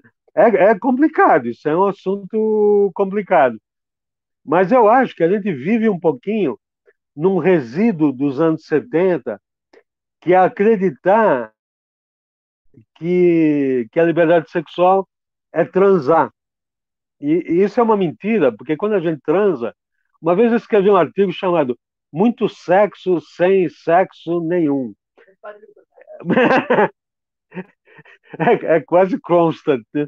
É, é, é, é, porque assim, todo mundo acha que fode pra caralho, mas ninguém fode bem. Né? tem muita ilusão envolvida e, e, e muita, muita prática sexual que é permeada por um monte de armadilha de, de de sentimento de controle, de dispositivos de controle, né? Então eu diria que a gente está, se a gente parar para pensar um pouquinho, o, o tantra, uma concepção tântrica de mundo, está extremamente separada, está praticamente num polo oposto do liberalismo sexual e, e, e, da nossa prática sexual hoje, que é muito liberal, né? Mas que realmente não serve, ela não, não transcende, não serve para grandes coisas. Né? Ela serve mais ou menos. Eu parto do princípio de que a gente está num período que, se eu tivesse que resumir em duas ou três pa palavras, eu diria que é a agonia do patriarcado. E na agonia do patriarcado, a gente experimenta uh, formas de falsa liberdade. Por exemplo, a falsa liberdade sexual. E esse é um dos grandes defeitos da contracultura do final dos anos 60 e do começo dos anos 70, que é ter toda a, a, a opressão sexual é, patriarcal disfarçada de formas de liberdade e que hoje continua se proliferando é, em concepções como a do, do é, é, não, como é que é o amor livre? Como é que chama hoje? Poli. Poli treco aí. Né? Poliamor, isso. Que na verdade é uma puta armadilha patriarcal, né? Então, a gente não matou a charada. Né? O fato, eu acho que o fato da gente viver é, é, tendo que lidar com um monte de resíduos do século XX é basicamente pelo fato de que a gente não matou as principais charadas que o século XX é, nos propôs. Então não é à toa que a gente está nessa situação ridícula, totalmente ridícula, da gente inaugurar o século XXI com a, com a eleição de uma besta tipo Bolsonaro. Né? É um cúmulo. A gente só conseguiu inaugurar o nosso século XXI é, é, é, com expressões do, do reacionarismo pleno. Né? E eu acho que isso não é falha da direita, isso não é falha do bolsonarismo, isso não é falha dos reaças. Isso é uma falha nossa, é uma falha de não ter é, conseguido responder questões que estão explodindo na nossa cara desde circa 1967, 1971, né? Esse é um pouco esse meu ponto, né? Sei lá se eu me faço entender. A gente sempre agora agora o o Alex chegou num ponto que a gente sempre discutia no e, e, inclusive aí nasceu a querela do, da contracultura de direita, é, que é o fato de que, de que eu sustentava no, no, no Alguém escreveu aqui isso aqui, ó, Alex, tudo sacaneando aí, Poliana da bruxada. ah, tô gostando dessa live caótica. O Alex atraiu para nós a, a subversão aqui, né? Células caóticas aqui na, na, na caixa de comentário.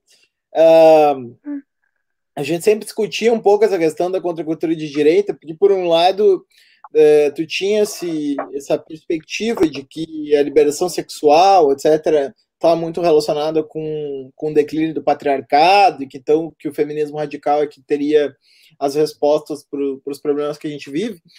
É, e por outro lado, é, me parecia, me parece a posição um pouco paradoxal, é, porque é, quando a gente observa a maneira como a cultura troll, né, que é a base dessa contracultura de direita, né, que é essa cultura do cinismo, da transgressão, que afirma uma relação de opressão, né?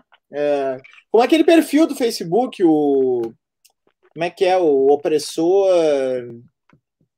Tem um, ah, daqui a pouco eu vou me lembrar, esqueci agora. Bolsonaro opressor ou sou opressor, sei lá, tem uma coisa assim que, que, que, afirma né, a, a, opressão uh, de uma maneira cínica, é, se, se afirmava muito numa relação de complementariedade com um certo moralismo acentuado assim da, da esquerda, né, sobretudo da esquerda cultural, digamos assim, né, dessa esquerda mais eh, que eles chamam de politicamente correto, né? Então essa direita politicamente incorreta estaria na gênese da contracultura, né? Então, para mim, sempre teve um paradoxo aí nessa tua posição, no sentido de que, por um lado, esse tu, tu enxerga a potência revolucionária nesse ascetismo é, quase ascetismo, digamos assim, que tu chamava de neosseveridade, né, desses movimentos. É, mas, é, tá, já vou, já vou, deixa eu só, eu só construir a, a ideia. Mas uh, me parece que justamente essa, essa dita contra a cultura de direita se forja exatamente como contraponto a esse neoascetismo. Né? Se a gente pegar um nome aí, eu não sei se a Natália conhece, porque, enfim, a filosofia é muito ampla e ninguém tem a obrigação de conhecer tudo, mas o, o Nick Land, né, que é o nome do, do aceleracionismo, que é assim, uma corrente uh, múltipla, que tem vertentes de esquerda, vertentes de direita, mas que e, ele é um dos principais expoentes, e ele, e ele acabou indo para uma direção assim que ah, nós temos que aderir a Trump e aderir a não sei mais quem, porque temos que desterritorializar, temos que ir para transgressão total e tal, e absoluta, e é na direita que está a transgressão agora. Né? É, é, é, aí que está o, o, o, lugar que contesta o establishment. Né? O próprio Bolsonaro usa frequentemente essa coisa do establishment. Né? Então, uh, antes de devolver, uh, Alex, porque eu acho que, enfim, é, acabei. É, acho que a Natália tem que falar, né? Senão fica homem falando dessas coisas aí, fica meio constrangedor, né? Não, mas acho que todo mundo nos comentários que eu ouvi a resposta do Alex, fala Alex, depois eu falo. Não tem, não vou, não vou xingar vocês depois, não. Não vou expor ninguém na internet. Dou a minha vez ao Alex. Vai lá então, Alex. É, é, é a minha, a minha, a minha posição de esquerda é de esquerda exusística e eu faço uma fortíssima distinção entre a compreensão da gente do que se transformou uma esquerda é, comprometida com a esquerda, é, tal como a esquerda é descrita em vários sistemas espirituais, que é a mão esquerda, bicho, que é o, o Exu, que é o trickster, né? Para mim, a potência está no, tá no tricksterismo. Né? Então, e eu, e eu, nesse sentido, é que eu critico muito. Por que, que eu me considero um antipetista? Eu me considero um antipetista por uma razão muito simples. Porque eu considero o PT um partido de direita, porque é um partido messiânico, porque o Lula é um messias, porque o, o Lula, enfim, é, é, é, é, uma síntese de tudo que eu não gosto da adesão a um superego, né? da aceitação, da atuação brutal de um superego. Né?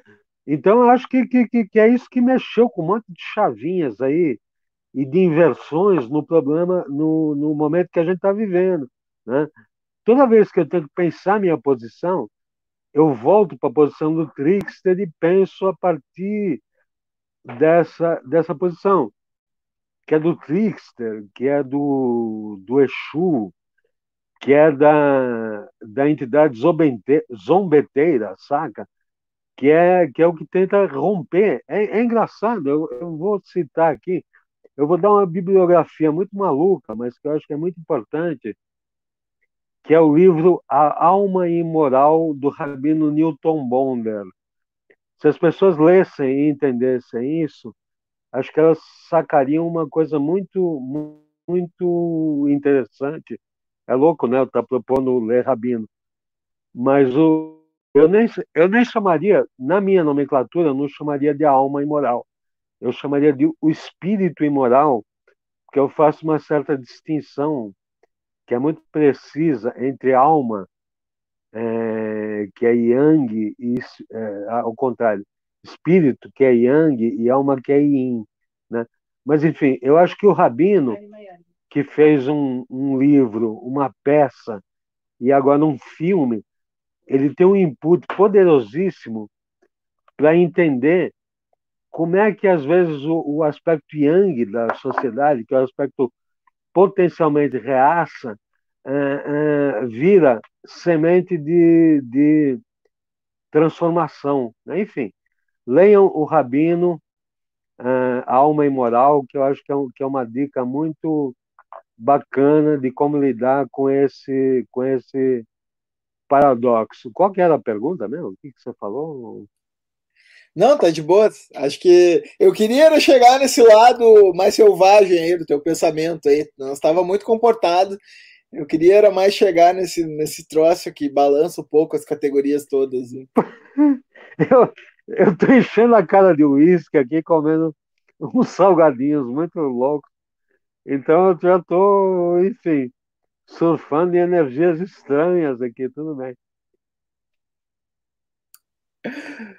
Vai lá, Natália. A gente também já está a gente também já está meio se aproximando do fim, né? Acho que já, já estamos aqui uma hora e meia, né? Acho que a gente pode, talvez, fazer meio que um aqui.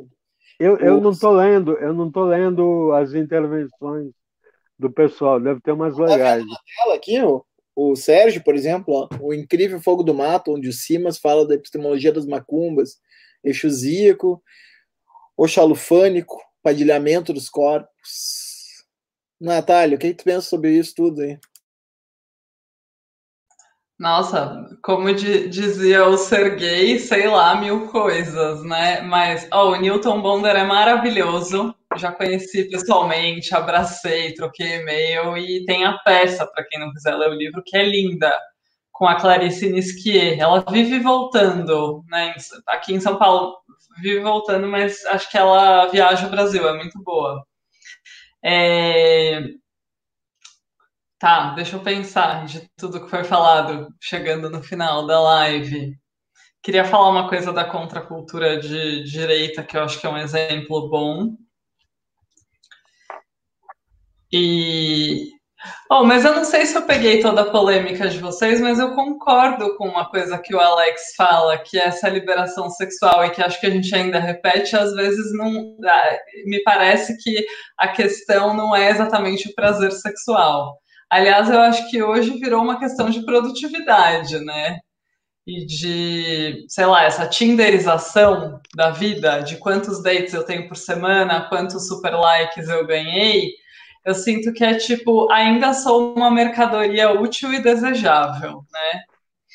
Enfim, é isso, né? Se o date é ruim, se vai rolar. Tem até uma amiga engraçada que falou que entra no Tinder só para lembrar que ela é desejada, daí ela nem marca nada e sai, que é até um jeito melhor de viver, né? Porque daí você não vive, enfim.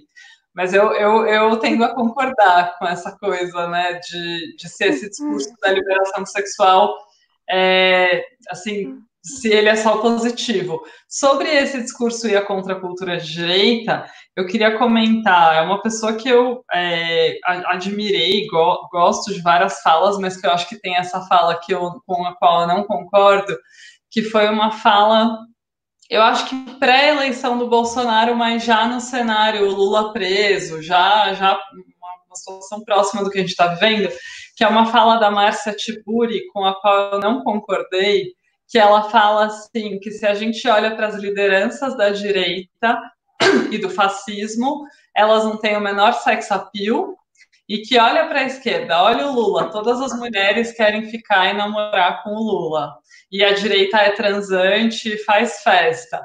E, cara, eu não sei, eu não sei onde eu brincava, inclusive, assim, que me conta onde está a direita não, a esquerda, né? Me conta onde está essa esquerda em que todas as mulheres querem o Lula e que a nossa vida é uma festa e uma orgia, porque a minha é só treta, racha, neurose, depressão, né? Eu ficava brincando assim, onde está a Márcia Tiburi? Me chama para essa festa que não me chamaram. Eu acho que tem um erro, porque, inclusive, na hora que ela falou, veio assim o, o filme, os filmes da Leni Riefenstahl, e aquelas cenas das mulheres na Alemanha alucinadas pelo Hitler. Tem, tem uma paixão ali, eu acho que tem lideranças fascistas ou lideranças de direita que, que vão mexer com as mulheres, que são fãs dos caras. E eu não acho que toda mulher é afim do Lula, enfim. Mas eu acho que quando ela fala isso, é, ela, ela, ela apresenta uma espécie de exclusividade, né, como se fosse uma exclusividade da esquerda, assim, a esquerda é, vive essa liberdade sexual, a esquerda é bem resolvida, né, com os próprios desejos, e eu acho que isso não está dado hoje. Então, assim, para dar, acho que para fechar uma coisa que eu queria ter falado desde o início, já que eu citei a assembleia que está rolando no meu Facebook, para decidir se a gente vai fazer uma moção de apoio ou de repúdio ao Felipe Neto, eu acho que tá essa discussão que eu estou vendo. Então, amamos ou odiamos? É, a Marcela, essa fala da Tiburi é o auge do feminismo branco, mas é o feminismo branco com uísque e cloroquina, né? Porque não, eu acho que tem uma coisa que ela delira ali. É, mas, enfim, é, tá todo mundo brigando. E aí, o Felipe Neto é nosso herói ou a gente vai fazer o espantalho, vai fazer voodoo com a, com a figura do Felipe Neto? E eu, depois de assistir o Roda Viva, eu falei assim, gente, eu acho que a questão da esquerda é, menos desse dia, até porque as 20 pessoas que estão lá discutindo isso não vão fazer muita diferença nos milhões de seguidores que ele tem no YouTube. E mais, eu acho aprender, eu acho que a gente tem que aprender um tanto com o Felipe Neto. Eu achei que a entrevista dele teve umas coisas boas, porque ele é um cara que ocupou um espaço, que é o YouTube, muito antes da gente. Eu acho que, sei lá, eu faço uns vídeos. É, você é tem... a Hebe Camargo do, da internet. É, eu acho que assim, o Moisés fez o canal, né? É, eu acho que hoje eu vejo uma galera da esquerda, da filosofia, das humanas indo para o YouTube, mas acho que a gente resistiu muito. E o Felipe Neto tá, então eu acho que ele, é, eu acho que a gente aprende assim, tem um espaço que a gente tem que ocupar. Se a gente não quer que o Olavo de Carvalho seja o grande filósofo da internet, a gente tem que ter que criar coragem e fazer live e debater também, né? É, e a gente tem que entender, eu vi muita gente falando assim, eu faço a política do corpo a corpo, eu não tô nem aí pro YouTube.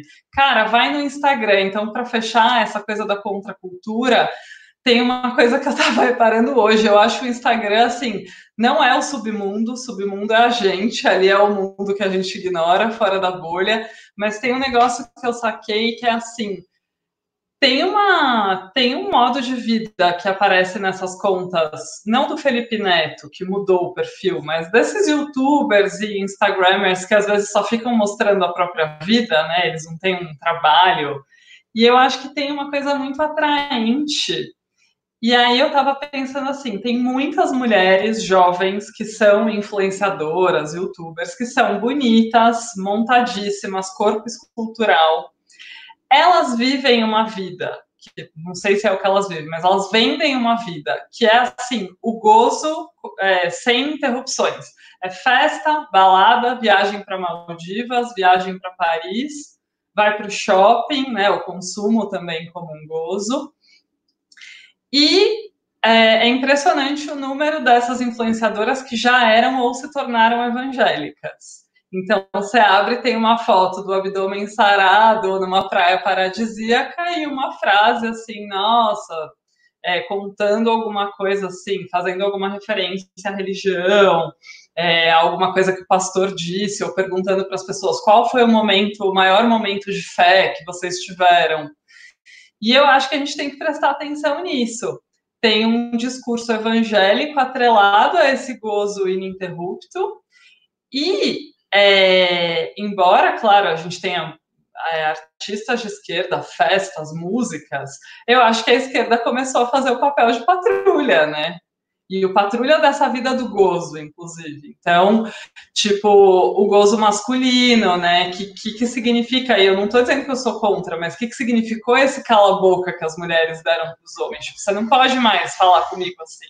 Você não pode chegar na menina da balada assim ou para as próprias mulheres, tipo, não é isso, como assim? Você tem que ser bonita do jeito que você quer. Eu acho, acho que às vezes tem, não é para fazer plástica. Então, eu acho que tem uma coisa mais repressora da esquerda e a direita, diante dessa repressão, respondendo a pergunta: o que, que é essa, essa contracultura da direita? Eu acho que não necessariamente é livro, é filme.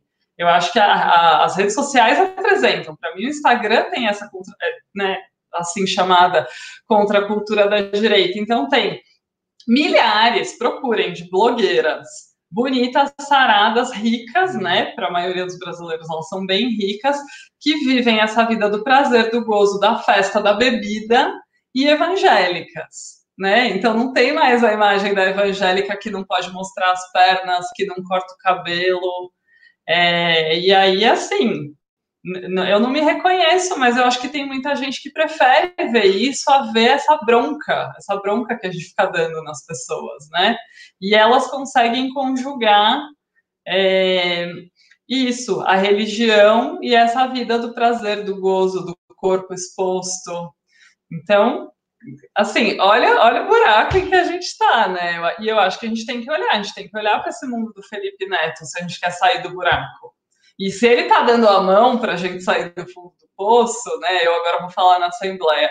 Aceita, não é um casamento, é só para subir. A gente está, a gente tá, né? Já passou ao sapão. Não tem mais um fio de luz, aparece um fio de luz, não vamos descartar essa mão. A gente votou no PT, a gente fez. Eu, eu votei no, no cara do Márcio França, o rival do Márcio França, que quer pegar a mão do Felipe Neto agora, gente. Só o Essa Bolsonaro é casa com seus aliados, né, Natália? Oi?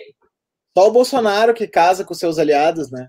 Que ele sempre tem que anunciar, né? Estamos casando, eu, Rodrigo Maia, ah. estamos entendendo novo, separação consensual, né? É, o vídeo com a Regina Duarte, né? Foi lindo, mas ela vai voltar para São Paulo. Gente, a gente aí, aí pode entrar a tinderização, é só um date com o Felipe Neto, não é um casamento. É isso, essa é a minha mensagem para nós no fundo do poço. Antes de, de passar para o Alex, eu queria fazer um comentário em cima da mensagem da, da, da Natália, que eu concordo muito, que é uma das coisas que eu tenho, que eu tenho tentado fazer, e tanto nas minhas pesquisas quanto em outras instâncias, e, e aqui mesmo, é justamente ir procurar referências onde as coisas não estão, né? porque assim um pouco essa coisa do mais do mesmo de ficar nesse discurso circular repetitivo uh, reafirmando coisas que já estão passadas né é, bom, a gente já percebeu que, por exemplo, né, boa parte do que a gente faz enquanto esquerda alimenta uma máquina de feedbacks que, que acaba fortalecendo a direita. Quer dizer, muitas vezes o Bolsonaro, o Carluxo é um que explora muito isso, né? É, se aproveita das nossas reações, né? É, tem, tem, já tem bastante literatura, sobretudo nos Estados Unidos, porque a estratégia do Trump foi a mesma, né? De, que, que, que se baseia na cultura do ultraje né, esse ultraje que a gente sente, né, esse escândalo que a gente sente, como algo que fomenta esse outro lado. Então, eu acho que, bem como a Natália falou, é, é exatamente nos lugares onde a gente não está procurando que talvez esteja a resposta. Né? É, é, talvez seja no Felipe Neto, talvez seja, é, enfim, múltiplas instâncias aí a gente vai encontrar. Pode ser no Rabino, né? que, que, que uh, escreveu um livro interessante. Então, é aí que talvez a gente possa encontrar uma resposta que a gente escape dessa máquina de retroalimentação que a gente está tá vivendo, né? Então, estou super afinado com essa resposta e um pouco também desse, desse próprio contexto e de ter chamado e chamado Alex também está ligado a isso, assim, pessoas que pensam um pouco a coisa de uma maneira fora do eixo, assim, fora, não fora do eixo lá, o, fora do eixo, né? pensa a coisa, é, assim, fora dos esquemas dominantes, né? O Alex é tão trickster que ele, ele saiu e voltou por outra tela, né? Vocês viram aí que a gente surfou, a gente surfou por um lado e por outro e tal, mas tá aí ele de volta. É, Alex, encerra aí para nós então a a tua participação e para a gente encerrar.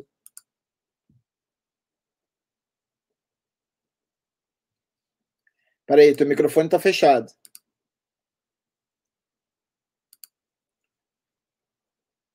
Não estamos te ouvindo. Teu microfone está fechado. Tem... Acho que agora vai. Tenta dando. Uh -uh. Não estamos te ouvindo. Alex, a gente não está te ouvindo. Você tem que religar o microfoninho aí.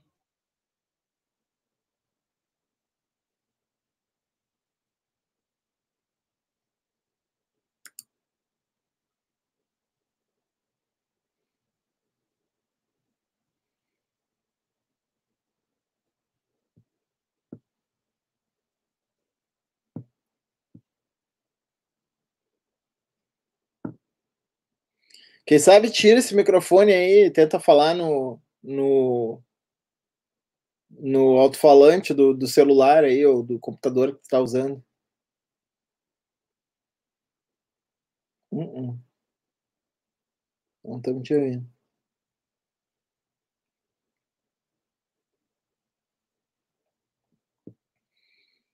Os fantasmas tiraram tua voz.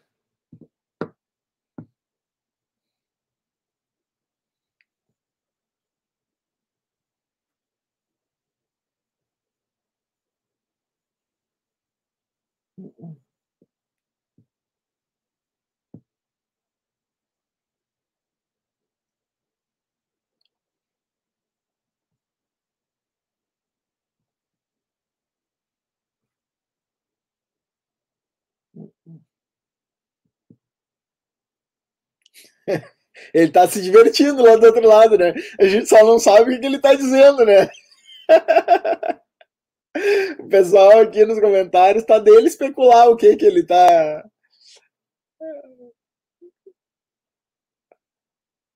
O que será, hein, pessoal, que o Alex tá dizendo lá do outro lado? A audiência tá. A audiência segue firme aqui, ó. Tá esperando só ele voltar.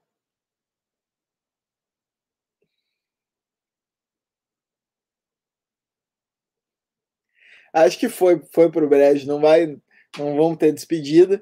Depois eu deixo tu gravar um videozinho e postar no canal como último. É, o chato Alex. Alex. Então tá, gente, muito obrigado aí pela, pela audiência. Infelizmente. Obrigada, né, Moisés. E obrigada muito. pessoas. Gostei muito dos comentários. Uhum, muito massa os comentários, pessoal. As falas foram tão boas quanto eu imaginei, o debate foi muito massa, bem como eu esperava, é, ou até melhor do que eu esperava. E, e aí fica o convite, né? No sábado, o Acauã Oliveira aí, é, que está na caixa de comentários aqui agora, vai estar tá na tela aqui, a gente vai estar tá conversando sobre a esquerda na quebrada. Eu botei assim o título do, da, da Ai, fala, né? Que eu para a gente discutir essa coisa do Mano Brown e daí adiante. E uh, quem não. Acho que entrou um som aí. Fala aí, Alex. Não, não entrou. Não. Cara, uh, então fica o convite aí curtam o canal, uh, entrem, curtam, uh, assinem o canal, né? Curtam o vídeo, essas coisas todas que os youtubers é. Falando em universo das blogueiras, né? Tem o curta, compartilhe, marca os amigos. É, é eu não sei direito essa, esse roteiro ainda, não aprendi. Mas valeu, valeu, Natália, valeu, Alex, e espero valeu, que vocês gostem. Tá bom? Beijo para todo mundo. Beijo. Até. Até.